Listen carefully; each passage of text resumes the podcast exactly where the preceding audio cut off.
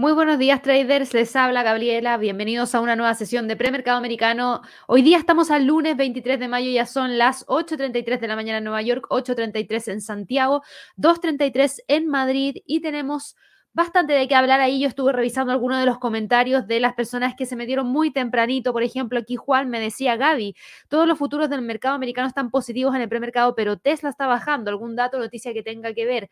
Mira, hay harta noticia respecto a lo que está haciendo Elon Musk, que eso no ha cambiado, sigue generando mucha noticia y vamos a hablar acerca de eso en un ratito más. También tenemos mucho movimiento alcista por parte de la bolsa, eso es verdad, porque estamos con movimientos hacia el alza por parte del Standard Poor's, Dow Jones, el Nasdaq, el Russell teníamos movimientos hacia el alza por parte de también la bolsa en Europa. Y esto tiene que ver con cosas que han estado ocurriendo dentro de las últimas horas en relación a, por ejemplo, los aranceles que le impuso el gobierno de Donald Trump a China cuando estábamos en plena guerra comercial y que ahora Joe Biden está empezando a reconsiderar.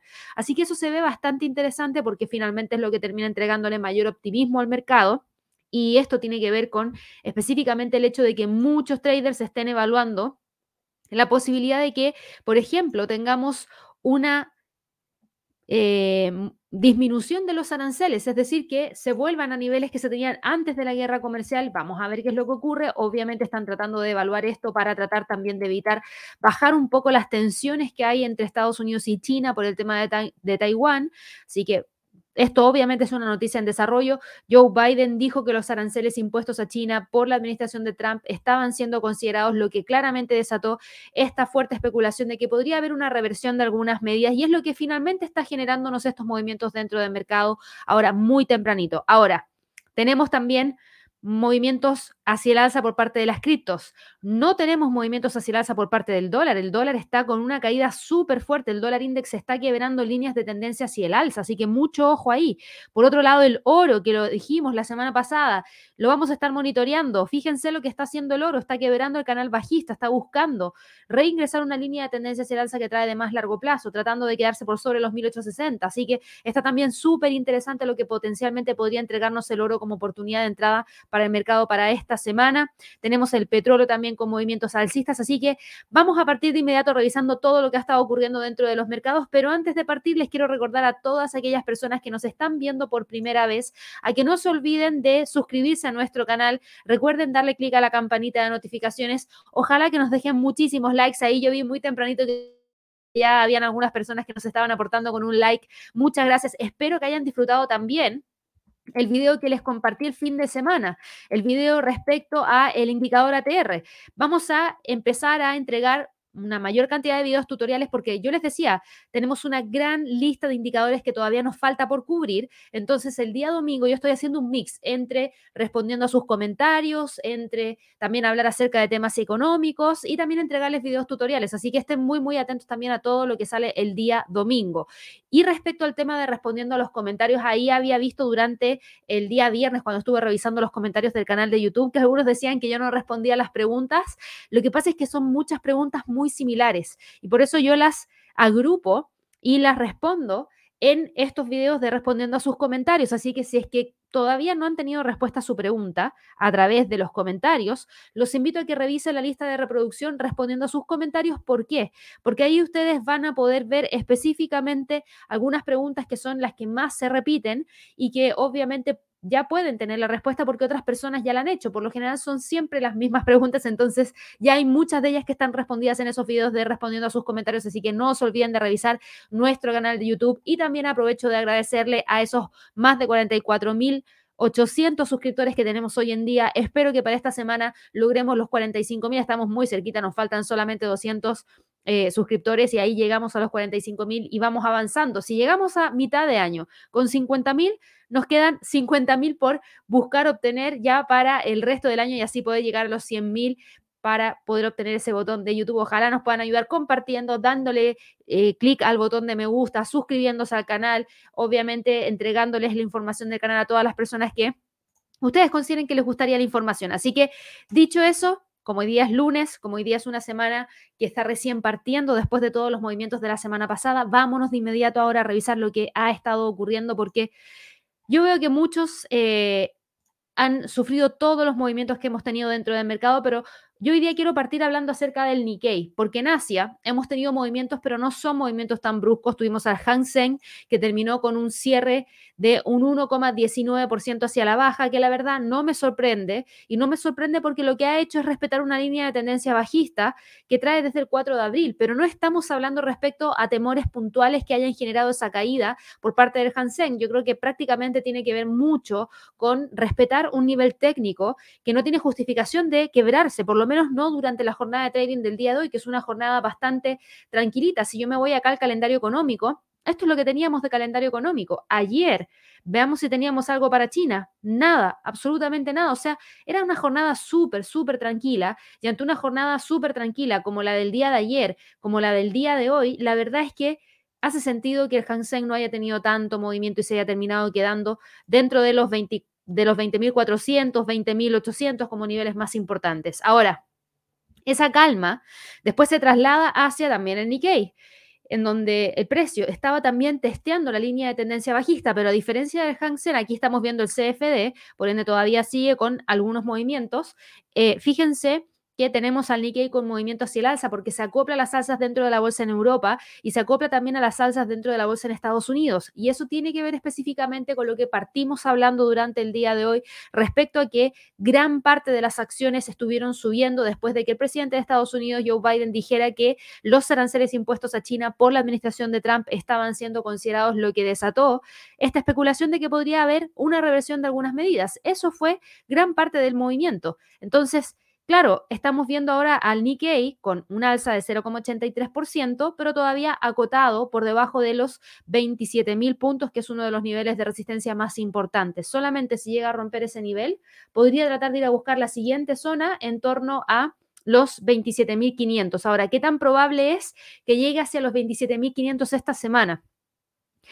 En calendario económico no hay tantos fundamentales, por lo menos de aquí hasta el día miércoles. Por ende, si se mantiene la condición técnica, podría tratar de buscar la ruptura de los 27.000. El sentimiento dentro del mercado viene desde el día viernes siendo más de apetito al riesgo que de aversión al riesgo. Por ende, eso empujaría mayor demanda de activos de riesgo. Por ende, el Nikkei podría tratar de buscar la ruptura. Ahora, sí hay que tener presente que hay muchos temas que eh, están también desarrollándose, porque el presidente Joe Biden dijo esta mañana, en respuesta a la pregunta de un periodista, que el ejército estadounidense intervendría para defender a Taiwán de cualquier ataque en China. Y los funcionarios de la Casa Blanca después se tuvieron que retractar más tarde del comentario y dijeron que Joe Biden simplemente quería decir que Estados Unidos proporcionaría equipamiento en lugar de tropas en caso de que China invadiera el país, algo muy similar a lo que está haciendo hoy en día en Ucrania. Estados Unidos mantiene desde hace tiempo una política de ambigüedad estratégica hacia Taiwán. Biden, que se encuentra hoy en día en Asia para reunirse con aliados, había impulsado antes el yuan offshore cuando dijo que iba a revisar los aranceles impuestos por Trump a China. Parece probable que cualquiera que cualquier, perdón, buena voluntad con China ganada por esa medida se haya extinguido rápidamente después por los comentarios que hizo respecto al tema de Taiwán. De hecho, tuvimos al portavoz del Ministerio de Asuntos Exteriores que dijo que Estados Unidos debería evitar causar un grave daño a las relaciones bilaterales. Así que ahí tuvo un traspié, tuvo una pequeña metida de pata Joe Biden, porque la verdad es que tendría que haberse quedado un poquito más callado y decir, miren, vamos a evaluarlo en el caso de que ocurra por último, y ahí después empezar a explicar qué es lo que potencialmente podrían hacer, pero no decir que no mandarse el comentario que se mandó. Entonces eso limitó en cierta medida cualquier tipo de movimiento mayor hacia el alza. Tenemos eso por un lado y por otro lado tenemos nuevamente a China informando de un número récord de nuevos casos de COVID-19 en su actual brote. Recuerden que la contención del virus ha tenido un costo social y económico que ha sido aplastante para China. Millones de residentes de Shanghai han estado confinados en sus casas durante semanas y aunque el confinamiento efectivamente está disminuyendo, siguen vigentes muchas restricciones. Mientras tanto, las últimas semanas ustedes se han dado cuenta en los portales de noticias, en los televisores, en los principales canales de noticias, que todo el mundo estaba hablando acerca de el tema de la viruela del mono en Europa y Norteamérica, lo que también ha hecho saltar la alarma en el mundo, que todavía se recupera de los brotes de la pandemia. Ahora sí se ha dicho que esta viruela no sería tan mortal, sí tendría obviamente consecuencias físicas que se verían a simple vista, pero bueno, ahí está ese tema que todavía está en desarrollo. Entonces, tenemos optimismo frenado por comentarios de Joe Biden respecto a Taiwán, bajo calendario económico, no tantas entregas de reportes trimestrales, lo que hacen un escenario más óptimo como para poder evaluar posibles continuidades de las alzas. Pero ojo, en el caso del Nikkei estamos hablando de la posible ruptura de una línea de tendencia bajista que trae desde prácticamente los máximos del 29 de marzo, pero si yo agrando esto, ustedes se van a dar cuenta que aquí hay una línea de tendencia bajista de mucho más largo plazo que sigue súper vigente todavía y que es esta de acá, que se trae desde el 13 de septiembre. Por ende, si bien se quebraría esta línea de tendencia bajista, no estamos hablando de cambio de tendencia de largo plazo para el Nikkei, no. Y por eso estamos hablando de que si es que llega a moverse hacia el alza, el próximo nivel más importante de resistencia estaría en, torno perdón, a los 27.500, que sería uno de los niveles más adecuados a respetar.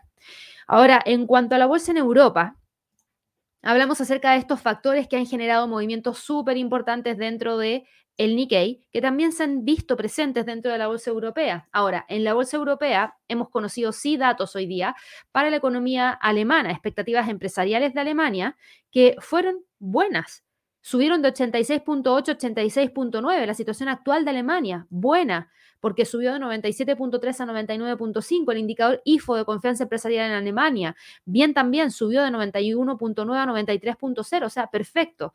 Tuvimos también el informe mensual del Bundesbank y la reunión del Eurogrupo, que eso obviamente lo vamos a tener que estar evaluando porque no hay tanto movimiento hacia el alza dentro de la bolsa en Europa porque hay mucha especulación también respecto a que se viene pronto un alza de tasas de interés por parte del Banco Central Europeo, lo que ha generado mayor apreciación por parte del euro y mayor presión bajista por parte de la bolsa en, en Europa. Ahora, no son caídas grandes porque no hay ninguna información oficial, pero sí el precio de gran parte de los índices en Europa está siendo contenido dentro de niveles importantes. Tenemos al Eurostock 50, que hoy día sube 0,26% y se queda en 3.673. ¿Eso qué significa? Eso significa que el precio se queda operando entre prácticamente los 3.800 y los 3.500 como niveles más importantes. Y si yo mido esto, mido el precio actual, estamos prácticamente a la misma distancia, casi a la mitad de la lateralidad o de la zona de congestión, mejor dicho, no lateralidad, ahí vuelvo a entregarles un, término más correcto que es zona de consolidación, en donde el precio está quedándose metido, porque no es lateralidad, no tenemos dos toques arriba y dos toques abajo. Así que zona de consolidación, quedándose en 3.673. Hoy día es muy probable por la hora que termine cerrando entre los 3.700 y los 3.600. El DAX sube 0,21%, no está con un gran movimiento alcista, está intentando generar la ruptura de esta línea de tendencia hacia la baja que traía desde el 6 de enero. Y la verdad es que en este caso, como estamos viendo el movimiento actual del precio, de una alza de tan solo 0,23%. No espero que vaya a generar una salida pronta de ahí, sino que por el contrario espero que termine quedándose entre los 14.200 y los 14.000 como niveles más importantes de soporte y de resistencia. Esta ruptura no me atrevería a decir que es un rompimiento definitivo de la línea de tendencia bajista, no.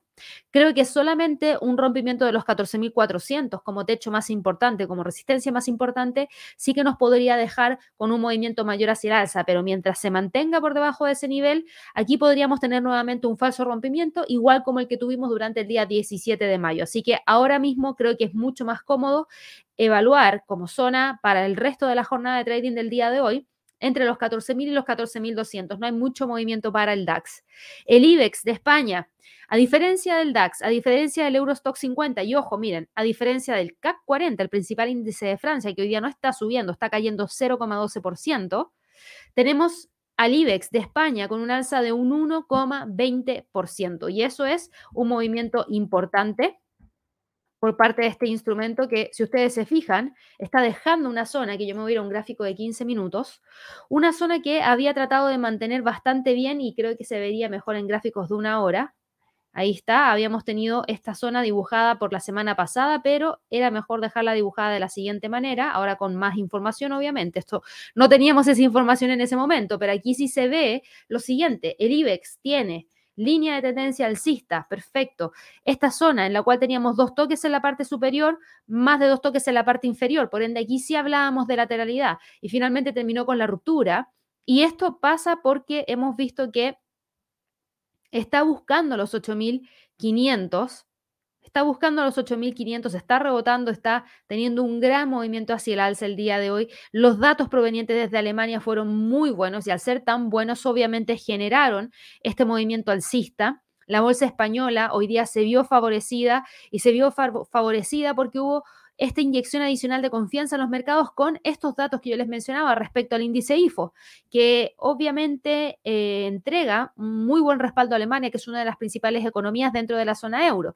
Ahora, tenemos también datos importantes porque tenemos la oferta pública, la OPA de Siemens sobre Gamesa, que está agitando una jornada en la que el IBEX está ampliando obviamente el movimiento y quedando por sobre los 8.500. Siemens Gamesa está tratando de ver qué, qué es lo que genera como movimiento a futuro. ¿Por qué? Porque Siemens lanzó esta OPA sobre Gamesa con el objetivo de alcanzar el 100% de su capital y excluirla de bolsa, desde que el grupo alemán confirmó que estudiaba la oferta, todas las miradas estaban puestas en el precio y finalmente la oferta contempla un precio de 18,5 euros por acción, un nivel que da rienda suelta a las subidas de Gamesa desde los 16,74 con los que había cerrado el viernes pasado. De hecho, vamos a ir a verla de inmediato porque en gran parte el movimiento viene a partir de este tipo de activos. Así que si nosotros vamos y revisamos, se pegó un salto hoy día importante, vamos a verlo acá en gráficos diarios.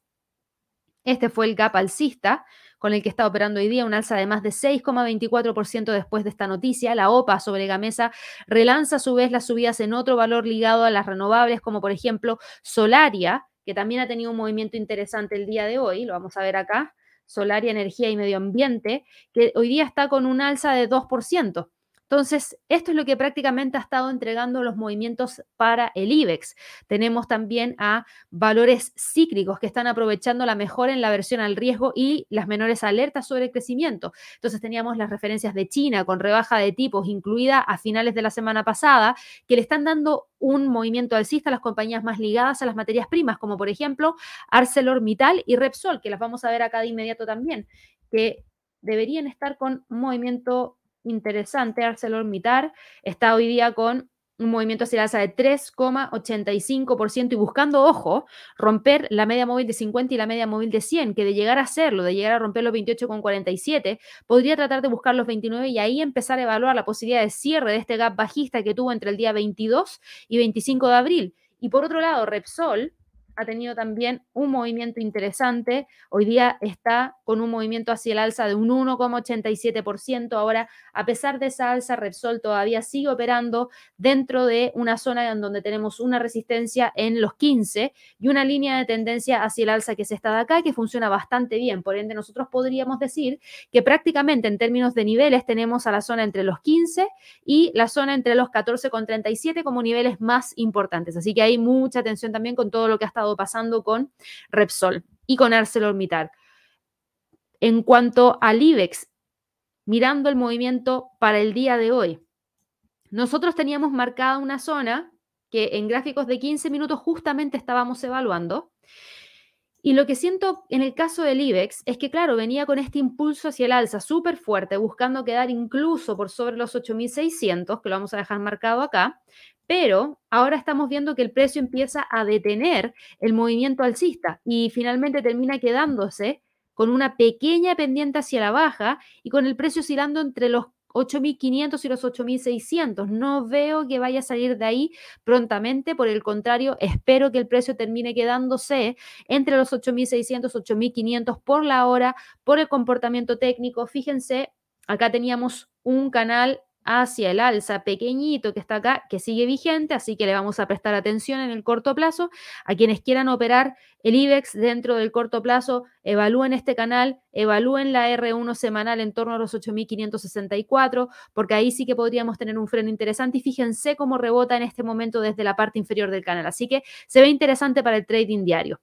El FTSE del Reino Unido el FTSE del Reino Unido, si nosotros miramos el calendario económico hoy día, no había nada para el Reino Unido, súper tranquilo, con presencia del gobernador Bailey del Banco de Inglaterra recién a las 12 y cuarto hora de Nueva York. Y ahí sí que podríamos tener movimientos porque probablemente nos esté hablando mucho respecto a lo que potencialmente pueda estar realizando el Banco de Inglaterra ya dentro de las próximas semanas cuando genere su decisión de política monetaria. Recuerden que la semana pasada tuvimos datos súper importantes para el Reino Unido, cifras de mercado laboral, cifras de inflación, también vimos el sector de las ventas minoristas, así que todo eso nos dio una idea respecto a lo que está pasando específicamente en el Reino Unido. Y eso también le da información al Banco de Inglaterra como para poder evaluar su próxima decisión de política monetaria. Así que mucha atención también con todo lo que está pasando en ese sentido, porque si yo veo el FTSE, hoy día el FTSE hace prácticamente caso omiso a cualquier tipo de noticia que no tenga que ver con un impacto a nivel global. Entonces hoy día se mueve al alza un 1,13% al igual como se mueve al alza el IBEX de España, al igual como se mueven al alza los índices en Estados Unidos, porque hay mayor apetito al riesgo. Pero igual, en el caso del FTSE, todavía hay mucho que ver y hay que estar muy, muy atentos respecto a lo que potencialmente pueda ocurrir con la próxima reunión de política monetaria. Tenemos una línea de tendencia bajista que se trae desde el día 21 de abril tenemos al precio acumulando dos jornadas con alzas, en donde potencialmente el freno estaría en torno a los 7.500 como uno de los niveles más importantes. De continuar subiendo, el próximo nivel estaría en 7.532. Tenemos un piso en torno a los 7.322 como niveles más importantes y la verdad es que considero que el precio no necesariamente va a estar saliendo de esta zona, sino que veo que sería bastante probable que tengamos a este instrumento cerrando esta jornada, miren, en torno a los 7.480, 7.500 diría yo como uno de los niveles más importantes. ¿Y por qué? Porque si en el corto plazo trazamos líneas de tendencia hacia el alza como esta, el precio sigue en línea de tendencia hacia el alza, lo único que le está faltando es tener la fuerza como para poder cerrar sobre los 7.480. Cuando rompa los 7.480, desde ahí claro que podría continuar con el alza y tratar de ir a buscar el próximo nivel en torno a los 7.500 como próximo nivel más importante. En cuanto a los índices en Estados Unidos, en cuanto a los índices en Estados Unidos, si yo me voy al gráfico diario, el Standard Poor's hoy día, claro que sube, sube un 0,73% y ya explicamos las razones de las alzas. Ahora, hemos tenido otras noticias también que tienen que ver con la bolsa en, en Estados Unidos, perdón. Claro que sí, estamos viendo que los futuros de Wall Street en general están hoy día subiendo, ayudados por un rebote de los valores de crecimiento, un rebote de los valores ligados al sector financiero. ¿Por qué? Porque tuvimos esta gran caída durante la semana pasada, que se le está poniendo un pequeño freno. Hoy día los inversionistas van a estar atentos a la serie de datos económicos que se esperan para esta semana y que podrían arrojar nueva luz sobre, por ejemplo, la salud de la economía de Estados Unidos, en un contexto de quizás eh, fuerte venta que tuvimos durante el mes de enero. Y los índices bursátiles hoy día están recuperándose de las caídas que tuvimos la semana pasada por parte de Walmart, por caídas que tuvimos también de otros ligados al sector minorista, como por ejemplo Target. ¿Y por qué cayeron la semana pasada? Porque hubo mucha preocupación por el aumento de la inflación y su impacto en los consumidores y el crecimiento económico. Pero eso fue historia de la semana pasada, no es la historia de hoy en día. La historia de hoy en día es que quizás los aranceles de China por parte de Estados Unidos podrían reconsiderarse, incluso bajarse, lo que sería bastante positivo. Quizás podríamos tener también cierta calma con el tema de Taiwán entre China, Estados Unidos, con esta información que se le entrega respecto al tema de los aranceles. Entonces, ahí hay un poquito más de calma. En cuanto a calendario económico, yo les decía el día viernes junto a Eduardo en el visor de mercados que tenemos un calendario económico relativamente tranquilo, en donde recién vamos a empezar a ver datos importantes a partir, yo diría que del día martes, con declaraciones de Powell, presidente de la Reserva Federal de Estados Unidos. Ojo con la decisión de política monetaria de Nueva Zelanda, ya vamos a hablar acerca de eso. El miércoles vamos a tener órdenes de bienes durables y las minutas del FOMC para Estados Unidos. El jueves, Producto Interno Bruto y nuevas peticiones de subsidio por desempleo y ventas de viviendas pendientes. Y con eso se cierra la semana. El viernes prácticamente no hay fundamentales de alto impacto, así que por eso yo les decía, es una semana especial. No hay fundamentales tan tan potentes. Yo diría que lo más importante para Estados Unidos son las declaraciones de Powell y por otro lado, la publicación de los datos relacionados a el producto interno bruto en Estados Unidos. Esos dos factores creo que son los que podrían traer mayor volatilidad dentro del mercado y son los que vamos a tener que estar siguiendo muy, muy de cerca. Ahora, el Standard Poor's hoy día sube 0,75%. Eso nos sigue dejando sobre los 3.900, que es uno de los niveles de soporte más importantes que ha tenido este instrumento en el último tiempo. Fíjense, llevamos una, dos, tres, cuatro. Esta sería la quinta jornada, no consecutiva, pero quinta jornada de trading, en donde el precio está muy cerquita de los 3.900, pero no genera ningún tipo de ruptura, no genera por ende no rompe los 3.809, por ende todavía existe la posibilidad de que el precio se mantenga tranquilo entre los 3.900 y los 4.000 por lo menos para la jornada de trading del día de hoy. El Dow Jones, por otro lado, está con un movimiento hacia el alza de 0,82%, súper bien. Estamos con este movimiento hacia el alza interesante por parte de este activo porque nos deja en 31.550, por ende nos olvidamos un poquito de la posible ruptura que podríamos haber tenido en torno a los 30.800. El precio nos deja con la cotización entre los 31.600 y 31.200 como niveles más importantes y la verdad es que no creo que vaya a salir de ahí prontamente.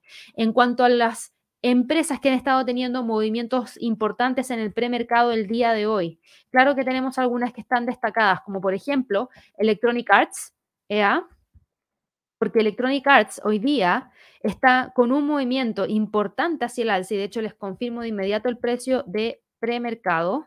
Un segundo. Electronic Arts hoy día está con un precio de premercado, aquí me aparece 134,86 y está cotizando específicamente con... Un segundito.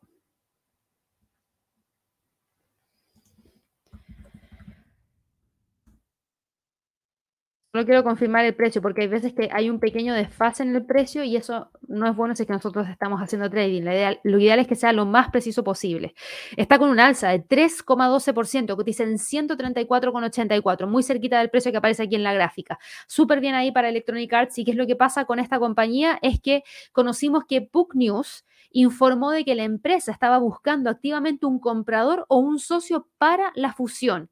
¿Y con quién ha estado conversando? No ha estado conversando con cualquier persona Electronic Arts. Electronic Arts ha estado conversando con Walt Disney, ha estado conversando con Apple y ha estado conversando con Amazon, entre otros. ¿Para qué? Para poder tener esta compra o un socio para la fusión. Lo que suena bastante interesante y obviamente como son pesos pesados, obviamente la acción se ve beneficiada a raíz de esta información que se acaba de entregar durante la jornada de trading del día de hoy. Por otro lado, tengo también movimientos importantes por parte de GameStop. GameStop, no sé cuántos de ustedes estaban operando antes con GameStop, pero sí fue una de las acciones más solicitadas por los traders cuando estábamos en plena pandemia. Y GameStop hoy día está con un alza de un 1,81% y nos deja con una cotización de la acción en 97,39. ¿Por qué? Porque GameStop anunció que lanzó una billetera digital, un wallet, para criptodivisas y para NFTs. Y eso el mercado lo tomó como algo positivo, a ver si es que realmente se genera mayor flujo a partir de lo mismo y permite que GameStop logre salir de esta tranquilidad en la cual se encuentra inmersa, porque GameStop está operando prácticamente entre los 104 y los 80 como niveles más importantes de soporte y resistencia. Y es muy probable que se quede dentro de esa zona, por lo menos para la jornada de trading del día de hoy, pero este anuncio le entrega una pequeña patada hacia el alza y vamos a ver si es que logra o no romper los 104. Tenemos también movimientos importantes por parte de HP, Hewlett Packard. HP eh, que está acá. HP en el caso de HP no es un movimiento alcista, en el caso de HP estamos viendo un movimiento lamentablemente hacia la baja. Está cayendo 3,32%. Todavía no entrega su reporte trimestral. Está pactado para entregarse la próxima semana, el día 31 de mayo. Lo que pasa es que, claro, Citi modificó su posicionamiento en HP y pasó desde comprar a neutral. Y se basó en la moderación de la demanda de computadores a corto plazo y a mediano plazo. Entonces, ¿qué es lo que Citi dijo? Miren, HP podría estar tranquila. ¿Por qué? Porque no estamos viendo que la gente esté comprando más computadores, probablemente con el tema de la inflación, eso se ralentiza un poco. Y de hecho, qué bueno que eh, hablamos de esto, porque yo el día de ayer estaba revisando las noticias y claro, ya se veía un cambio en el comportamiento de la gente respecto, por ejemplo, órdenes la compra o la demanda de bienes durables, bicicletas, computadores, televisores, refrigeradores, electrodomésticos en general, que son considerados bienes durables, que duran una mayor cantidad de tiempo. Celulares, lo mismo. No es algo que se necesite renovar todos los meses. No es algo que yo tenga que consumir todos los meses. Y cuando tengo que elegir entre, ya lo he mencionado en distintas oportunidades, algo que me permita tener alimento todos los días en la mesa o un computador que no es tan necesario, no ser que se haya echado a perder el que tú tienes, pero si el que tú tienes funciona, es muy probable que te aguantes un rato y después generes el cambio, pero no antes que eso. Entonces tenemos a HP hoy día cayendo porque Citi sacó ese mismo análisis y dijo, miren, yo creo que la demanda de PCs a corto y mediano plazo se va a moderar, por ende HP tiene que pasar desde compra a neutral. Así que interesante también.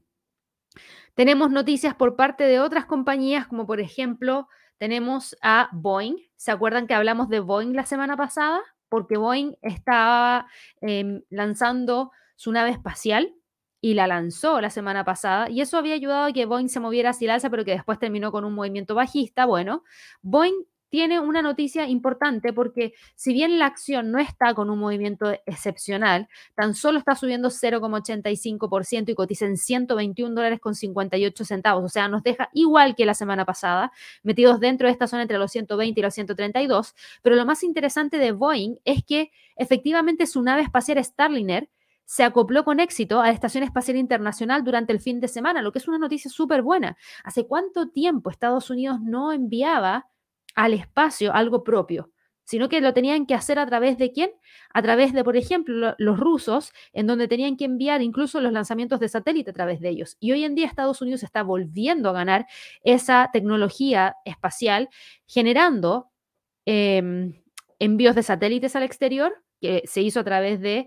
Eh, obviamente Elon Musk y su compañía, tenemos a la nave espacial Starliner de Boeing, que efectivamente tuvo un lanzamiento exitoso y después de que tuviera este, lanzamiento exitoso nos tocaba la segunda parte, que era ver que se, eh, realmente se acoplara con la Estación Espacial Internacional y lo hizo. Así que súper bien ahí para Boeing, porque este es un avance súper importante, pero igual no genera tanto movimiento dentro de la acción, porque igual si nosotros evaluamos esto, no es algo que vaya a ser todos los días, esto es algo especial. Y si miramos lo que sí genera ingresos todos los días, tiene que ver con la venta de nuevos aviones. Y ahí han habido ciertos problemas porque Boeing no está logrando generar la venta tan rápido como se esperaba que generase la venta.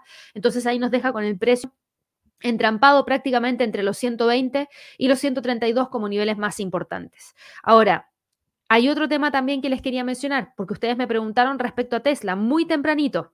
Respecto a qué es lo que pasaba con Tesla, porque el mercado en general está con un movimiento hacia el alza, pero Tesla no tanto. Entonces, ¿qué pasa con Tesla? ¿Por qué Tesla no está con este movimiento hacia el alza? Ojo, Tesla anunció, y aquí me voy a ir a Tesla, Tesla que hoy día cae tan solo 0,89%, pero que igual cotiza en 657 dólares con 66 centavos. Tesla anunció que estarían alcanzando los niveles de antes del confinamiento en China para el día de mañana. O sea, bien, bien ahí para Tesla. Pero el tema está en que seguimos teniendo noticias provenientes desde Elon Musk, que es lo que finalmente ha generado todos estos movimientos dentro de Tesla y no pasa un día sin que Elon Musk no sea noticia. La verdad es que es increíble porque todos los días hablamos prácticamente de Elon Musk y parece que ese centro de atención le gusta. Y la verdad es que ahora volvemos a hablar acerca de Elon Musk, porque su empresa, su empresa perdón, espacial, SpaceX, está tratando de conseguir hasta 1.700 millones de dólares en capital nuevo a un precio de 70 dólares por acción, según un correo enviado a toda la empresa que lo obtuvo la CNBC. Y eso elevaría la valoración a 127 mil millones de dólares, lo que la convertiría en la segunda mayor empresa del mundo, por detrás de la China ByteDance, propietaria de la popular aplicación para compartir los videos que todo el mundo conoce, que es TikTok. Entonces, eso es algo bastante importante. Las acciones de la empresa que hoy en día es privada, SpaceX, se valoraron por última vez en 56 dólares por acción en febrero, tras una división de 10 a 1, y la nueva valoración de 70 dólares representaría un aumento del 25% en el precio de las acciones, ya que la empresa está trabajando en dos proyectos de gran intensidad de capital. Su cohete de próxima generación Starship espera llevar a los primeros seres humanos a Marte y a la Luna, mientras que por otro lado tenemos la red global de Internet por satélite Starlink, que ha ganado recientemente publicidad tras su despliegue en Ucrania. Y SpaceX está llevando a cabo por separado una venta secundaria a personas interesadas de la empresa y a los actuales accionistas por un máximo de 750 millones de dólares en acciones ordinarias. Y no hay que olvidar que Elon Musk también había estado recaudando capital serio para poder financiar su adquisición de Twitter antes de decir que no podía avanzar hasta que hubiera transparencia sobre los bots y las cuentas falsas. Mientras tanto, tenemos a las acciones de Tesla, que han perdido casi la mitad de su valor de mercado después de caer desde un máximo histórico en 1.243 dólares que se vio durante el mes de noviembre del año 2021. Entonces, claro, todo suena muy lindo por un lado, pero por otro lado seguimos teniendo incertidumbre respecto a lo que potencialmente vaya a pasar con Twitter. Hay algunos que dicen, ok, está haciendo esta valorización mayor también para poder obtener mayor capital, para poder finalmente concretar la venta. Pero creo que aquí el tema no tiene que ver mucho con eso, sino que también tiene que ver con toda la incertidumbre que hay respecto a la industria de los vehículos eléctricos, porque hoy en día los vehículos eléctricos son muy caros, están muy elevados sus costos. Hoy en día tenemos a los, vehículos en general con precios muy elevados, por ende no necesariamente todo el mundo va a estar generando un recambio de su vehículo en el corto plazo y menos aún para un vehículo eléctrico. Entonces, la gran pregunta que se tiene, y por eso hay tanta presión para la acción de Tesla, por un lado por la incertidumbre que genera Elon Musk, pero por otro lado tiene que ver específicamente con la demanda. ¿Realmente vamos a tener una demanda fuerte para vehículos eléctricos durante este año con toda la inflación que todos los países están sintiendo a nivel mundial? No lo sé. Ahora, volviendo un poquito al tema de eh, SpaceX, la industria y en general la industria espacial, mm, eh, piensen en esto, la industria espacial está en camino de alcanzar alrededor de un trillón de dólares en ingresos para el año 2040, según proyecciones que está haciendo Citigroup, después de alcanzar alrededor de 424 mil millones de dólares en el año 2020 y expandirse un 70% desde el año 2020 10. Así que de que hay espacio para la industria espacial, lo hay, pero la gran pregunta es cuándo realmente se va a ver concretada toda esta información. Entonces, Tesla hoy día cae no específicamente por Elon Musk, Elon Musk sí que está haciendo noticias por el tema de SpaceX, pero no tiene mucho que ver con eso, tiene que ver también con toda esta incertidumbre que se genera, como les decía, respecto al tema de obviamente la inflación, vehículos eléctricos, vehículos de alto costo y ver si es que la gente realmente los puede adquirir o, los va a adquirir y si realmente se va a vender lo que se esperaba vender durante este año 2022. Por otro lado, también les quiero hablar acerca de un tema en específico, que es lo que también les decía, hemos tenido una gran cantidad de ruido respecto al tema de la viruela del mono. Y no vamos a hablar acerca de específicamente la viruela del mono, no, sino que porque no quiero tratarlo como lo que fue la pandemia, en donde se hablaba mucho respecto a ese tema y no, la verdad es que no es comparable con, la, con el tema del COVID-19, no, para nada. Pero lo que sí es importante que les quiero comentar a ustedes como inversionistas es que las empresas farmacéuticas dedicadas a las vacunas y terapias contra el virus de la viruela están siendo noticia en medio de este brote de su pariente cercano, que es la viruela del mono. Por ende, tenemos a los fabricantes de medicamentos como Siga Technologies, como Chimerix, que subieron más del 68% y un 41% durante la semana pasada. Tenemos los fabricantes de vacuna Emergent Biosolutions y Bavarian Nordic, que subieron más del 23 y el 79% también respectivamente y la evolución reciente de sus precios y sus valoraciones pueden sugerir que se produzcan nuevas alzas porque la mayoría de las empresas han subido entre un 15 y un 40% más en las operaciones previas a la apertura de la bolsa hoy día. Entonces, yo voy a revisar acá a Siga Technologies. Acá está Siga Technologies. Desde que salió esta noticia, por eso hay que estar atentos a este tema, porque más allá de la viruela en sí, fíjense el salto que se pegó Siga Technologies, un alza de 43,35% el viernes y hoy día sube un 14,56%. Si yo me voy a un gráfico mensual es un máximo histórico para SIGA. Es una compañía no muy antigua, porque salió a la bolsa en el año 2016, tiene tendencia alcista, pero con todo, dejó de lado esta zona. Dame un segundo, dejó de lado esta zona. Vamos a quitar esto de acá, ahí sí. Dejó de lado esta zona que tenemos acá, ¿Para qué? Para poder alcanzar un máximo histórico. Y hoy día sigue generando máximos históricos. Y esta es una de las compañías que les acabo de mencionar. Tenemos también a Chimerix. Vamos a ver de inmediato en qué está Chimerix en el gráfico mensual. Chimerix está hoy día, vamos a ir acá al gráfico diario. Chimerix recuperando terreno. Y aquí se ve interesante porque aquí tenemos historia. Chimerix está hoy día con un movimiento importante también, al igual que lo que acabamos de ver para SIGA y está acumulando un alza de 5,53% después de que el viernes lograra subir más de 6,82%. Y en el caso de Chimerix, lo interesante de que eh, cotiza por un lado en 2 dólares con 49 centavos es que está intentando cerrar este gap.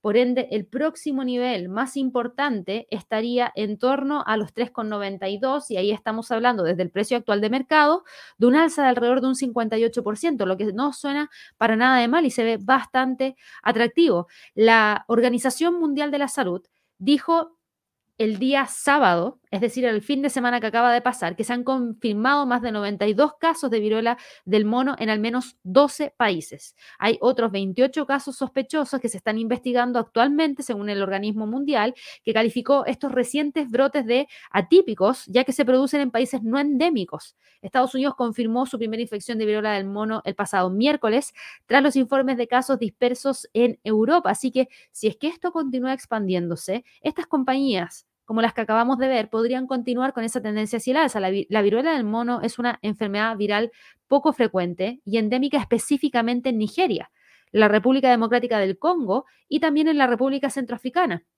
El virus no se propaga fácilmente entre los humanos y las vacunas contra la viruela pueden ofrecer un 85% de efectividad en la prevención de la viruela del mono, que tiene una tasa de mortalidad que oscila entre el 1 y el 15%, que es bajita. Y dado que Estados Unidos dejó de vacunar rutinariamente contra la viruela en 1972 tras la erradicación de la enfermedad, los jóvenes estadounidenses podrían ser especialmente vulnerables en caso de un brote de la viruela del mono, que es un argumento que ha hecho que los inversionistas apoyen a las empresas mencionadas.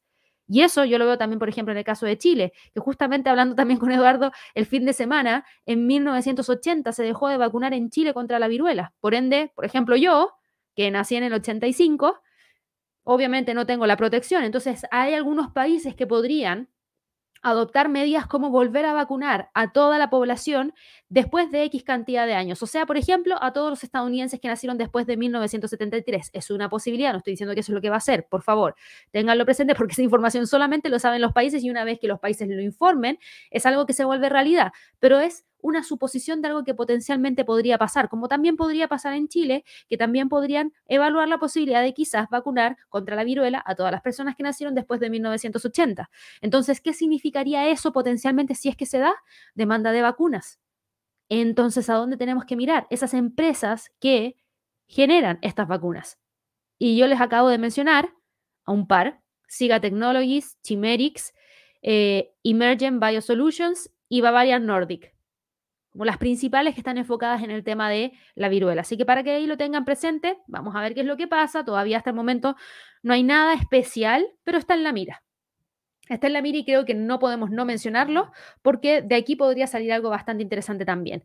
Ahora, en cuanto a los movimientos de otros índices, ya hablamos del Standard Poor's, ya hablamos del Dow Jones. ¿Qué pasa con el Nasdaq? El Nasdaq sube 0,67% pero las alzas están acotadas en torno a los 12.000. El precio está operando entre los 11.713 y los 12.000 como niveles más importantes. Y el Russell está subiendo un 1.04%, pero fíjense que el Russell sigue operando por debajo de esta línea de tendencia bajista que trae desde el 21 de abril, pasando por los máximos del 5 de mayo. No la ha logrado romper, no lo hizo durante los máximos que tuvimos entre el día 17 y 18 de mayo y tampoco lo estaría haciendo ahora. Todavía el precio se termina quedando entre los 1800 y los 1760 como niveles más importantes, así que la verdad es que no espero que salga prontamente de ahí.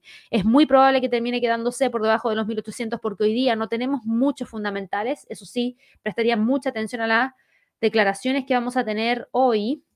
Déjenme colocarlo acá de George, miembro del FOMC.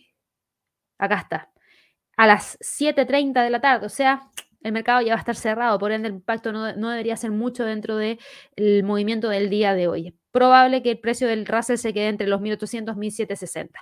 Eso pasa dentro del mercado accionario y que no hemos demorado muchísimo, pero bueno, las criptos se acoplan a los movimientos hacia el alza dentro de las bolsas y eso es por apetito al riesgo. Por ende, hoy día sube el Bitcoin, sube Ethereum, sube Ripple, sube Binance Coin, sube Cardano, sube Litecoin. Todas están con movimientos alcistas.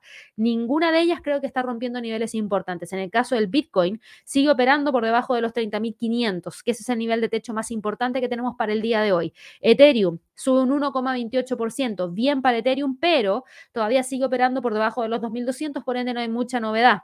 Ripple sube 0,78%, pero también cotiza por debajo de los 0,45, así que sigue estando exactamente igual como lo vimos la semana pasada. Binance Coin no.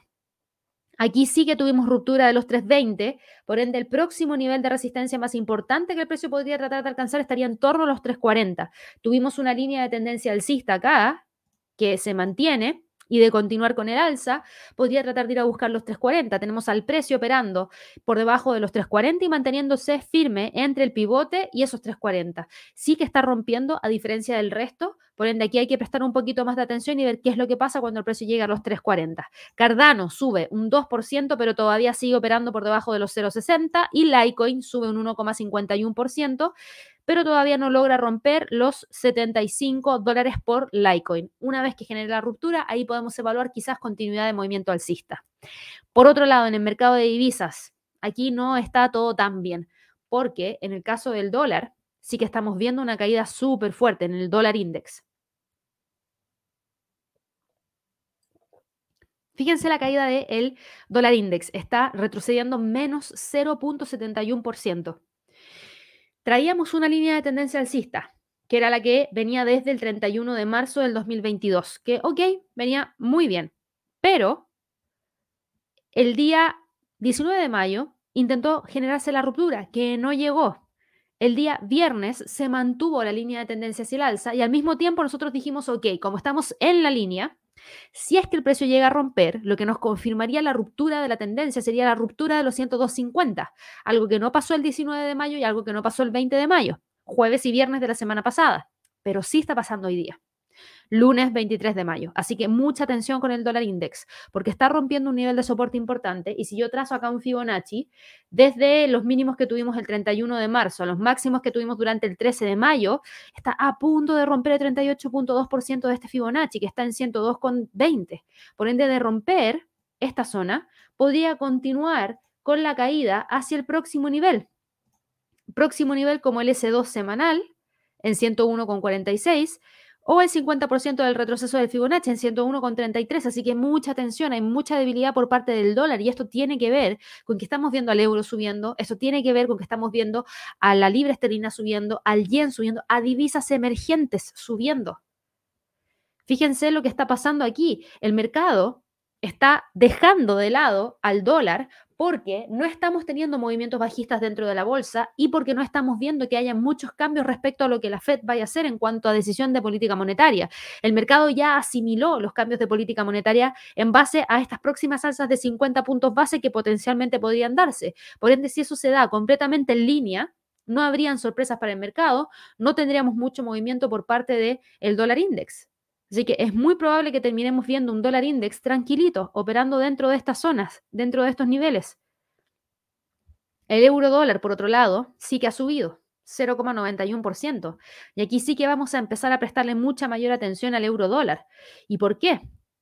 Porque tenemos al euro dólar buscando romper los 1.065, un nivel que no busca romper desde, desde el día 27 de abril. Y mucho ojo, porque desde ahí incluso podría tratar de buscar la media móvil de 50 en 1.077. ¿Y por qué está pasando esto? Eso está pasando porque el euro está subiendo después de que el presidente del Banco Central Europeo dijera que probablemente las tasas de interés saldrían de territorio negativo en el mes de septiembre, lo que es en un par de meses más, algo que sería súper importante. Y la calma en los mercados de valores europeos también generó esta presión para el dólar, donde también tuvimos calma en el mercado de valores estadounidenses. Y eso es lo que hizo que el dólar perdiera terreno y por lo mismo el euro esté con este movimiento hacia el alza. La presidenta del Banco Central Europeo, Christine Lagarde, declaró en un blog que el Banco Central probablemente va a sacar el tipo de depósito de la zona del euro de territorio negativo a finales del mes de septiembre y que podría subirlo aún más si ve que la inflación se estabiliza en el 2%. Entonces, con esta declaración se generó suficiente apreciación por parte del euro como para poder tomar ventaja de este impulso y llevarnos a ver el quiebre de los 1.065. Ahora la pregunta es, ¿logra o no logra continuar con el alza? Si vamos aquí a revisar el gráfico, gráfico de 15 minutos, tenemos todavía línea de tendencia alcista. El precio está frenando el movimiento hacia el alza porque no vemos que esté logrando quebrar los 1.06871, pero está aquí, Por ende, podríamos decir que para el resto de la jornada, si el precio logra mantenerse por sobre los 1.065, podría quedarse entre los 1.065 y los 1.068 como niveles más importantes. La libra dólar, por otro lado, está hoy día con un movimiento hacia el alza, también aprovechando la debilidad del dólar. Y fíjense lo que hace, rompe la línea de tendencia bajista que trae desde el 25 de abril. El precio, al romper eso, se va de inmediato a buscar el próximo nivel de resistencia que está en los 1.26 como nivel más importante, ahí.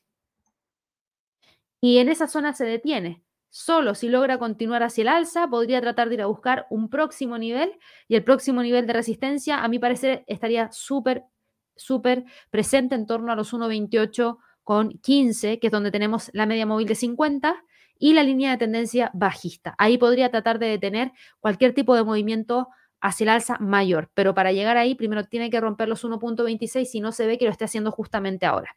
El dólar frente al yen cae menos 0,14%, se queda ahí entre los 128, 127 como niveles más importantes. Dólar CAT cae 0,36% y ojo, está rompiendo los 1.28. Todavía tenemos que esperar el cierre y confirmar que realmente se dé, porque si se da, podría llevarnos hacia los 1.2730. Australiano dólar, ojo también, está rompiendo la línea de tendencia bajista. Hay que confirmar que realmente logre cerrar por sobre el R1 semanal, que está en 0,7118. El dólar neozelandés frente al dólar, y aquí sí que me detengo un poquito, porque si bien la noticia no es hoy día, esta semana vamos a tener decisión de política monetaria por parte del Banco de Reserva de Nueva Zelanda y el mercado espera que suban la tasa en 50 puntos base para dejarla en torno a un 2%. El mercado de esa noticia está en cierta medida un poco descontada, pero yo les había mencionado la semana pasada que para esta decisión de política monetaria ustedes tienen que prestar mucha atención y por qué porque el Banco de Reserva de Nueva Zelanda ha generado en el pasado cambios de política monetaria que deberían haber generado una apreciación por parte de la divisa local, es decir, por el dólar neozelandés, pero no necesariamente se ha movido hacia el alza. ¿Por qué? Porque hemos tenido después declaraciones de los gobernadores que han generado una presión bajista dentro de la divisa. Entonces tienen que prestar mucha atención. Tenemos a un precio que sí que está rompiendo la línea de tendencia hacia la baja que trae desde el 5 de abril. Por ende, ¿cuál es el nivel de resistencia que tenemos ahora? Un nivel psicológico en 0,65 y desde ahí podría tratar de ir a buscar los 0,6550. El dólar frente al peso mexicano continúa cayendo Está cotizando ahora en 19,83 y busca el próximo piso en torno a los 19,73. El dólar frente al peso chileno rompió ya los 8,33, está rompiendo los 8,30, por ende en la mira tenemos los 8,21 como próximo nivel más importante y ahí coincidiría con el 50% del retroceso de Fibonacci. Creo que esta zona le va a costar romper porque si nosotros miramos la acción del precio del pasado, tuvimos un tiempo considerable un segundito, al precio del dólar frente al peso chileno operando dentro de esta zona. Entonces, quizás se frene en torno a los 8.22, pero de que va con un retroceso importante, va, y desde los máximos que tuvimos durante el 12 de mayo, el precio ya ha logrado retroceder más de un 4,83%. En cuanto a las materias primas, tenemos al petróleo hoy día con un pequeño retroceso de 0,43%. Se sigue manteniendo entre el nivel de los 108 y los 116. No espero que salga de ahí prontamente, espero que muy probablemente termine quedándose dentro de esos niveles. Y a diferencia del petróleo, Fíjense lo que pasa con el oro. Nosotros habíamos hablado respecto al oro y la posibilidad de que buscara romper el canal bajista, romper la media móvil de 200 y romper los 1860 todavía está ahí, todavía está dando la pelea para ver si es que realmente logra romper. Pero, fíjense en esto. Aquí tenemos una línea de tendencia hacia el alza que se ha respetado. Tenemos al precio mirando aquí, y déjenme cambiar esto de color porque si no, ahí sí. Tenemos al precio respetando un nivel de soporte en torno a los 1852. Entre los 1852 y los 1866 tenemos dos niveles súper importantes para el oro que probablemente trate de respetar durante esta jornada y que vamos a tener que estar siguiendo muy de cerca porque el oro está subiendo por las debilidades del dólar, por la incertidumbre que hay respecto a una recesión, por distintos factores que nos están llevando a ver mayores alzas. No tiene nada que ver con el conflicto que hoy en día existe en Europa, porque ese conflicto, fíjense, que ha dejado de estar en los principales titulares de noticia porque no hay ningún avance, no hay ninguna variación, no hay ningún cambio. Entonces, mientras no haya nada que sorprenda, debería mantenerse relativamente tranquilo. Hoy día, en el caso del oro, creo que lo más importante es ver si es que realmente logra o no cerrar por sobre los 1860. Y eso era lo que teníamos para revisar el día de hoy dentro de los movimientos del mercado. Aprovecho de recordarles a todos que el día miércoles 25 de mayo tenemos un nuevo webinar gratuito, cómo realizar análisis de Pitchfork. Por favor, los dejo a todos súper invitados a que puedan suscribirse y participar. Es el miércoles 25 a las 2 de Nueva York. Ahí les compartimos el enlace a través del chat para que lo puedan ver. Aquí vamos a hablar acerca de qué es el indicador de Andrews Pitchfork, cómo se calcula este indicador, cómo interpretamos las señales que nos va entregando y también Obviamente vamos a realizar algunos ejercicios prácticos para que nos quede súper, súper clara la información, así que espero que se puedan registrar. Recuerden que si no pueden participar, no importa regístrense igual para que así reciban la grabación. Siempre enviamos la grabación prácticamente en el mismo día en el cual se realiza el webinar. Así que no se van a perder de ninguna información si es que se registran. El registro es gratuito, el webinar se hace a través de Zoom y no se sube al canal de YouTube ni tampoco a ninguna sección dentro de nuestro sitio web. Por eso les digo, regístrense para que obtengan la grabación si es que no pueden participar. Ahora, como hay muchas preguntas, voy a ir acá a los comentarios a ver qué es lo que podemos responder, porque nos quedan dos minutos antes de que abra la bolsa en Estados Unidos. Y vamos a ir acá rapidito a buscar algunos, algunas preguntas. Aquí Juan Carlos me preguntaba por Homex, a ver en qué está, lo vemos de inmediato. Desarrolladora Homex de la Bolsa Mexicana de Valores. Esto está delay, dame un segundo.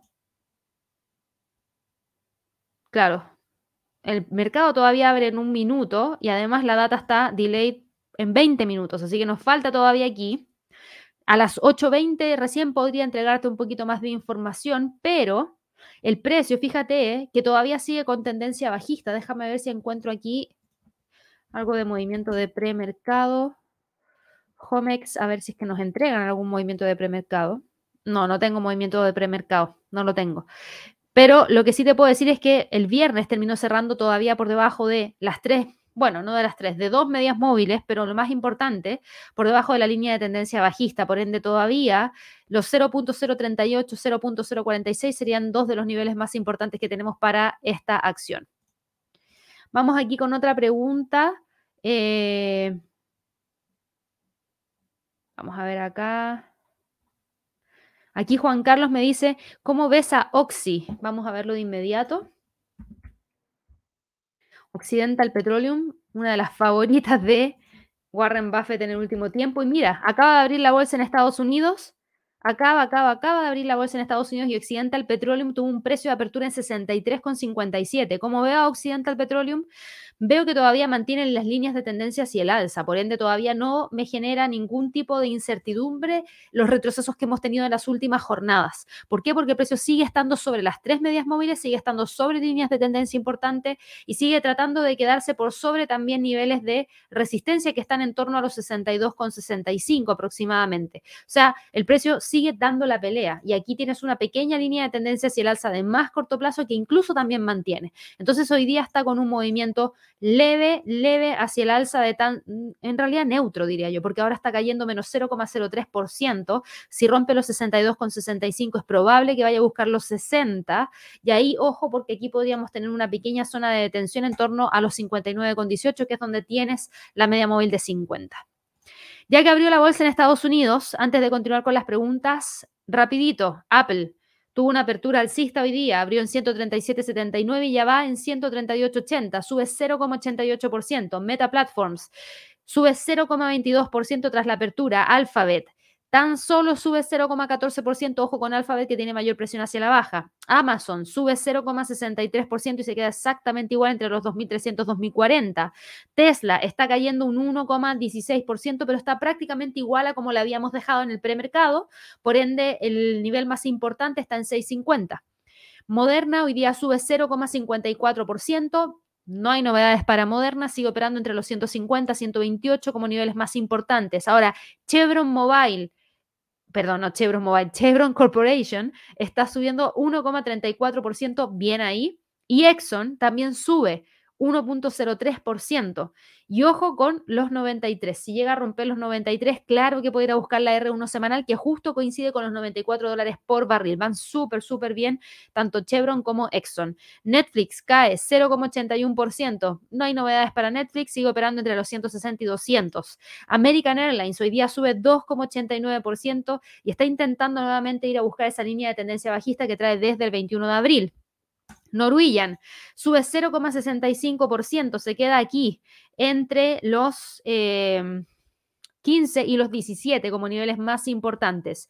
Disney sube un 1%, pero no hay novedades, sigue operando entre los 110 y los 100. Bank of America sube 3,13%, tampoco hay novedades, sigue operando entre los 34 y prácticamente los 36 dólares por acción. Y Nvidia hoy día retoma las caídas, lamentablemente cae 2,25%, pero la caída, fíjense, que fue acotada y no está rompiendo los 160, por el contrario, se queda entre los 160 y los 183 como niveles más importantes para Nvidia. Vamos aquí a responder otras preguntitas. Aquí Nelson me decía, una pregunta, ¿cómo ves al litio en el mercado y las empresas que se puedan beneficiar de sus demandas? Mira, el litio es sumamente relevante para todo el cambio de energías renovables que se quieren llevar a cabo dentro de los próximos años, específicamente que tienen que ver con, por ejemplo, los vehículos eléctricos, los camiones eléctricos, los buses eléctricos, porque sirve para las baterías de litio. Entonces, ¿qué empresas podrían verse beneficiadas de eso en el largo plazo? Albemarle es una de ellas. Albemarle, una de las principales compañías expuestas al litio. Entonces creo que si quieres tener exposición al litio a través de compañías que cotizan en la bolsa, Albemarle podría ser súper, súper buena porque eh, la verdad es que es una compañía bastante, bastante grande y aquí hay que prestar ojo porque Albemarle, para quienes no lo conocen, es una compañía que prácticamente desde el año 2020 se ha vuelto el proveedor de litio para baterías de vehículos eléctricos más grande del mundo. Albemarle es una empresa de fabricación de productos químicos especializados con sede en Charlotte, en Carolina del Norte, y opera tres divisiones, el litio, especialidades de bromo y catalizadores. Nada más que eso. Por ende, por eso te menciono que si quieres tener exposición al litio a través de alguna acción, Albemarle podría ser una de ellas. También tienes a SQM, Sokimich, sea química y minera, que también está prácticamente 100% enfocada en eh, el litio. ¿Y por qué lo digo? Porque esta compañía que en realidad opera específicamente en el norte de Chile, en el Salar de Atacama, esta compañía es el mayor productor de litio del mundo. Y dentro de los recursos naturales de SQM y sus principales instalaciones de, producción, estas sí están localizadas en el desierto de Atacama, en las regiones de Tarapacá, en la región de Antofagasta, en Chile. Y obviamente es una empresa química proveedora de nutrientes vegetales, de yodo, de litio y productos químicos industriales. Y vuelvo a repetir, es el productor de litio más grande del mundo, así que también ahí tendrías exposición al litio si es que operas a través de SQM. Em, tiene línea de tendencia hacia el alza, igual que para Albemarle, en gráficos mensuales. Si yo me voy acá al gráfico mensual, fíjate cómo va, buscando prácticamente los 100 dólares por acción, y esto es porque estamos viendo el ADR. Si lo vieras en la bolsa chilena, SQM eh, está cotizando en 79.200. Y, uh, qué antiguo esto, pero miren, gráfico diario. Yo lo voy a mostrar porque me gusta ver estas cosas. Miren, hablamos acerca de estos, este activo en un momento en un video que hay en nuestro canal de YouTube, no sé si lo han visto, que habla respecto específicamente a eh, la industria del litio. Y si no lo han visto, revísenlo, porque ahí destacábamos algunas empresas que podían verse beneficiadas y SQM va súper bien, ya va cotizando en 79.200, está con un pequeño atraso también aquí porque tiene el, atraso de la bolsa, em, pero súper bien terminó con un movimiento interesantísimo y continuando con las alzas. Así que SQM también sería un muy buen activo en el cual poder tener la mira puesta. Vamos a ver acá otras preguntas. Aquí me pregunta Oscar. Porfa, AP Crypto. ¿Y qué ha pasado con Luna? Con Luna, uh, Javier, publicó un video el fin de semana. Te invito a que lo revises porque ahí habla específicamente del caso de Luna.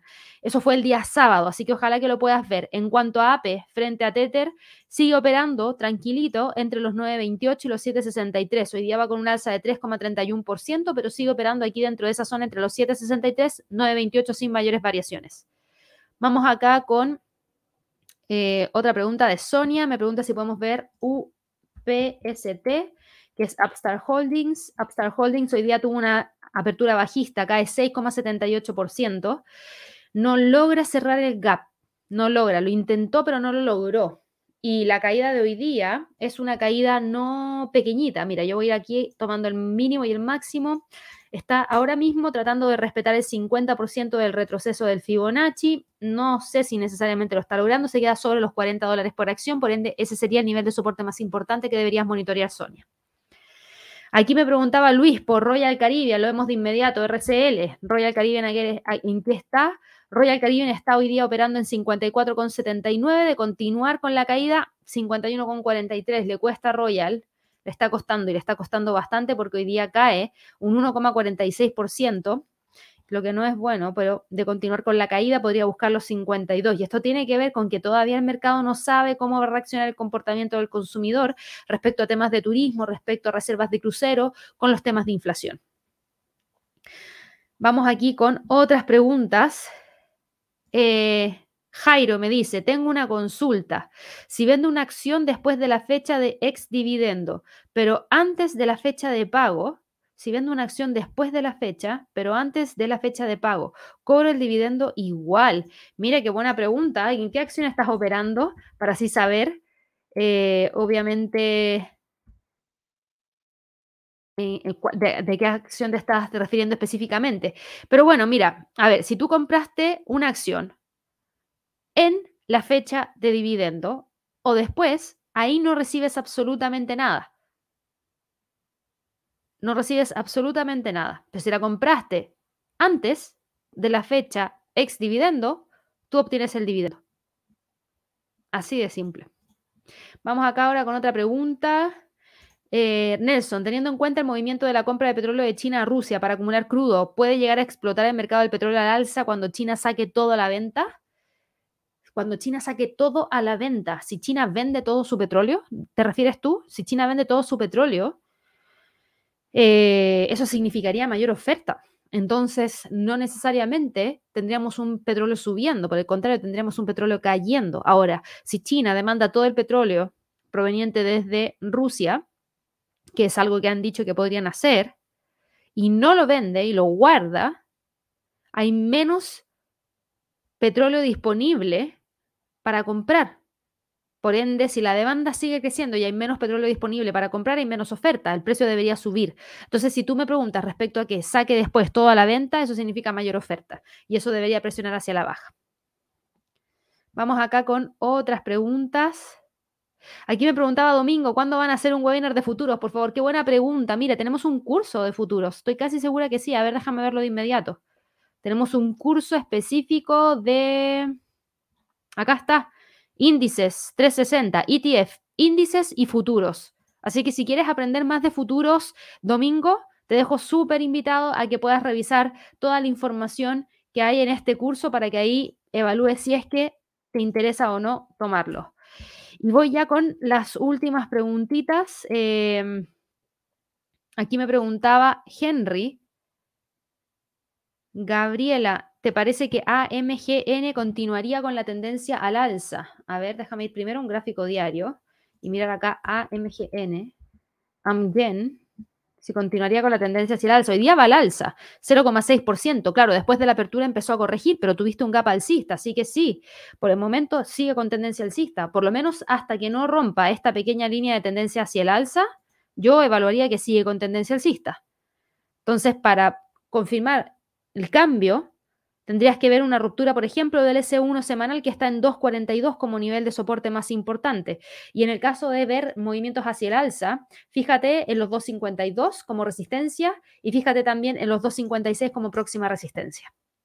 Vamos aquí con eh, la pregunta de Felipe. Me pregunta por FNKO, que es Funko. ¿Cómo está Funko? Funko sigue operando dentro de la lateralidad, no hay caso con Funko, no quiere despegar. Funko hoy día está cayendo 2,22% y te sigue dejando exactamente igual donde estábamos antes. ¿A qué me refiero con eso? Entre los 21 y la zona inferior, y la zona inferior la tenemos, dame un segundito ahí, sí, entre los 15,50 y los 21, y ahora estás en la mitad. De continuar cayendo, claro que te puede llevar a los 15,50 una vez más. Lamentablemente para Funko no tienes tendencia, tienes 100% lateralidad. Y vamos con la, las últimas dos preguntas. Una de Jorman me dice, ¿cómo ves New Acción China? Reporta earnings. NIO. Debe ser NIO, ¿cierto? No. New, a ver. New Technologies. Espero que sea New Technologies. Reporta earnings hoy día, me dijiste, y ya reportó y reportó malos, malos reportes trimestrales. New Technology, son las son son las motos eléctricas, ¿o no? Las motos. Sí, claro, motos eléctricas y los scooters eléctricos. Exacto, sí, ya. Justo el fin de semana estaba leyendo un poquito acerca de New Technology, por eso me acordé. Eh, no entregó buen reporte trimestral. Ganancias por acción, no tuvo ganancia, tuvo una pérdida de 6 centavos de dólar. El mercado esperaba una ganancia de 8 centavos de dólar, así que ahí mal. Y en cuanto a ingresos, quedaron por debajo de la estimación del mercado y no llegaron y estuvieron por debajo en un 34,08%, así que eso no es positivo y por eso New hoy día está con un movimiento bajista, cae 5,12%. Ahora, la caída, lo bueno es que está acotada, todavía no logra romper los 7 y mientras se mantenga entre los 7 y los 850, creo que ahí podrías tener niveles bastante interesantes. Si yo me voy a un gráfico mensual, fíjate en el gráfico mensual, esta acción está contenida en los 7. De que tienes tendencia bajista, la tienes y súper fuerte. Así que mucho, mucho ojo con New. Los 7 creo que va a ser uno de los niveles más importantes a monitorear para el día de hoy. Y voy con la última pregunta de Julio que me pregunta, ¿es buen precio para entrar en Walmart y en Target? Buena pregunta. Walmart y Target te entregaron dos reportes de ganancias trimestrales que preocupan. Por ende, si preocupan, no sé si sea necesario una entrada justamente ahora, si es que estás pensando en el largo plazo, si estás pensando en el corto plazo, fíjate que ya tuviste un freno de la caída en 117.50 para Walmart, por ende aquí podríamos tener algún pequeño rebote, ahora va a estar acotado en torno a los 122.50, 126.28, siempre y cuando se mantenga sobre los 117.50, podríamos decir que, ok, encontró un nivel de soporte que podría tratar de respetar. Y en el caso de Target, Target está hoy día con un movimiento también tranquilito, es una caída de 0,4%, pero ya tenemos dos jornadas de trading en las cuales el precio sí ha logrado cerrar por sobre los 150, por ende podrías decir que los 150 podría ser un nivel de soporte importante, bueno, el precio opera entre los 163.55 y los 150 como niveles más importantes. Insisto, ambas compañías entregaron muy malas previsiones para el resto del año, porque vieron un cambio del, del consumidor que ninguno de los dos logró prever que se diera tan rápido, lo que no es bueno no es bueno. Entonces, eso en el largo plazo podría pesarles. En el corto plazo podrías tener un rebote, sí, pero va a estar acotado a los niveles que acabamos de revisar.